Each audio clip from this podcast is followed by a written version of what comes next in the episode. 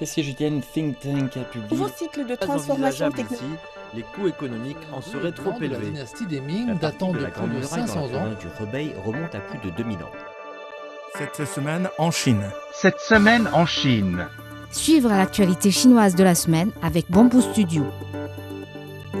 L'administration générale des douanes de Chine annonce une nouvelle version de la fiche de déclaration sanitaire pour entrer en Chine ou en sortir. Plus besoin de déclarer ses antécédents de contamination par le Covid-19 ni ses dates de vaccination. Il est toutefois toujours obligatoire de subir un test PCR dès l'arrivée en Chine et de se soumettre à une quarantaine. Les nouvelles formalités seront en vigueur à partir du 31 août. Et la Chine a réduit euh, lundi son taux de prêt de référence afin de stimuler la croissance. Le taux préférentiel de prêt à un an s'est établi à 3,65% lundi contre 3,7% précédemment, selon le Centre national de financement interbancaire. Euh, le taux à plus de 5 ans, sur lequel de nombreux prêteurs basent leur taux hypothécaire, a également été abaissé de 15 points de base à 4,3%. Le typhon Mahon, le neuvième de cette année, a touché terre jeudi vers 10h30 sur la côte de la ville de Maoming dans la province du Guangdong, avec des vents atteignant 118,8 km/h.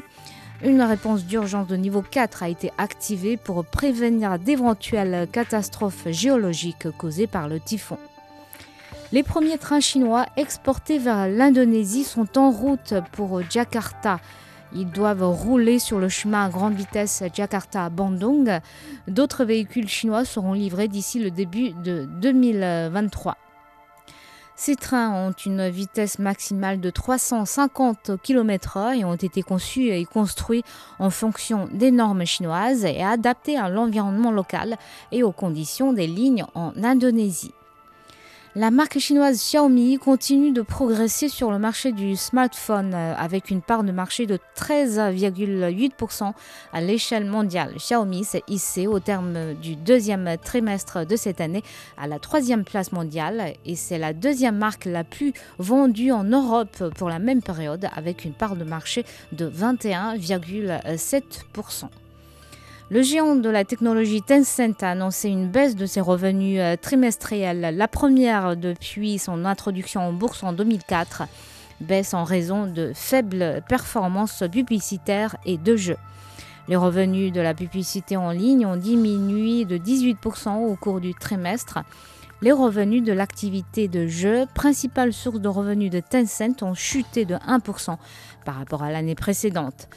L'industrie mondiale du jeu se refroidit en effet après une période de croissance rapide stimulée par la pandémie de Covid-19.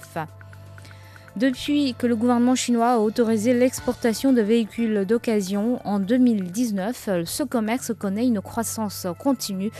Plus de 16 000 voitures d'occasion vendues pendant les six premiers mois de cette année contre seulement 15 000 exportées pour toute l'année 2021. Plus de la moitié de ces véhicules chinois revendus à l'étranger sont désormais électriques et leurs nouveaux propriétaires vivent principalement dans les pays au Moyen-Orient, en Europe de l'Est et en Amérique latine. ByteDance, maison mère de TikTok, vient de lancer une nouvelle application moteur de recherche Wukong euh, qui vise à attirer les jeunes générations grâce à son design sobre et à l'absence de publicité. Si Baidu demeure le leader sur le marché, sans d'ailleurs qu'aucun autre produit ne réussisse à ébranler sa domination, le nombre en hausse des internautes mobiles ainsi que les nouvelles habitudes des jeunes pourraient éventuellement changer la donne. Pourtant, dans un monde où les internautes se servent d'applications différentes euh, pour des informations spécialisées, Wukong doit relever de grands défis pour percer sur un marché déjà très concurrentiel. À Chongqing, euh, dans l'ouest de la Chine, le chantier de la gare de l'Est a été inauguré cette semaine. Bâtie sur 1 200 000 m2, la structure multifonctionnelle sera parmi les plus grandes gares TGV de Chine. Au carrefour de quatre grandes voies ferroviaires à grande vitesse, la future gare sera dotée de 15 quais et capable d'accueillir à la fois 15 000 personnes. La Chine a lancé mercredi un site internet de ressources humaines pour les personnes âgées. Le site sera une importante plateforme pour aider les personnes âgées à trouver des emplois et permettre au pays de relever les défis du vieillissement de la population. Plus de 110 millions de chats et chiens de compagnie recensés chez les familles urbaines de Chine. Ces toutous et matous domestiques représentent désormais un groupe de consommateurs non négligeable.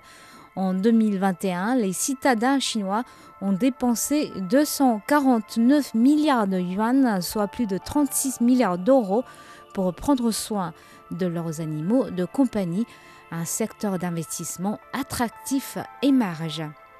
Et merci d'avoir écouté Bamboo Studio.